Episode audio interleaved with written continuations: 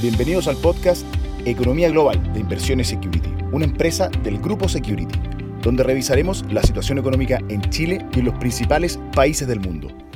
Hola a todos, bienvenidos. Soy Gonzalo Moncada, operador de renta fija local, y en nuestro podcast Economía Global de esta semana revisaremos los movimientos que han tenido las curvas locales durante los últimos días.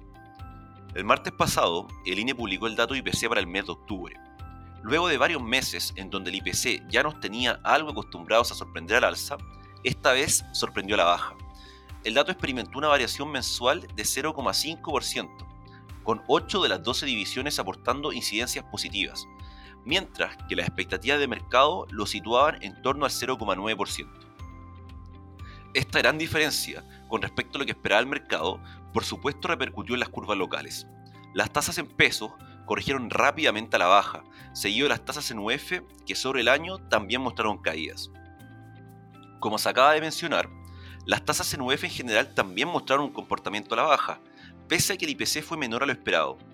Esto se explica porque el impacto negativo del dato IPC en estas tasas se vio totalmente compensado por una disminución en las expectativas respecto de la trayectoria de tasa de política monetaria que podría adoptar el Banco Central en el futuro.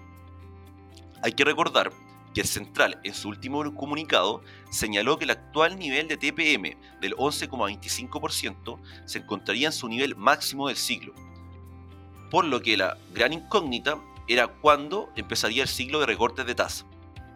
Previo al dato IPC, el mercado infería que el primer recorte podría ocurrir en marzo de 2023.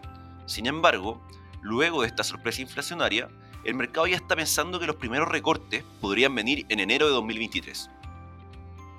Otra consecuencia del dato IPC fue una variación a la baja para lo que el mercado espera de inflación hacia los próximos meses. En particular, las expectativas a 12 meses pasaron de un 5,71% a un 4,45%, y las expectativas a 24 meses pasaron de un 10,22% a un 9,01%. Con esto, la inflación para el 2022 terminaría en un 11,6%, y se proyecta que para el 2023 terminaría en un 4,08%.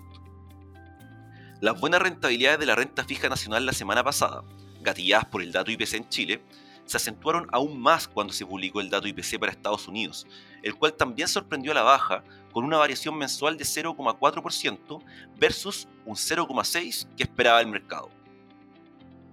Finalmente, los datos inflacionarios bajo lo esperado la caída en la expectativa de inflación para el futuro y la aceleración de perspectivas para el comienzo de recorte de tasas por parte del Banco Central, concluyeron una semana en donde las tasas en peso de los bonos corrigieron en promedio 70 puntos base a la baja y las tasas en UF sobre el año corrigieron 50 puntos a la baja en promedio, generando así rentabilidades positivas.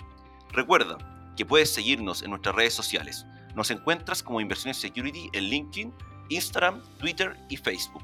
Te esperamos en una próxima sesión de nuestro podcast Economía Global.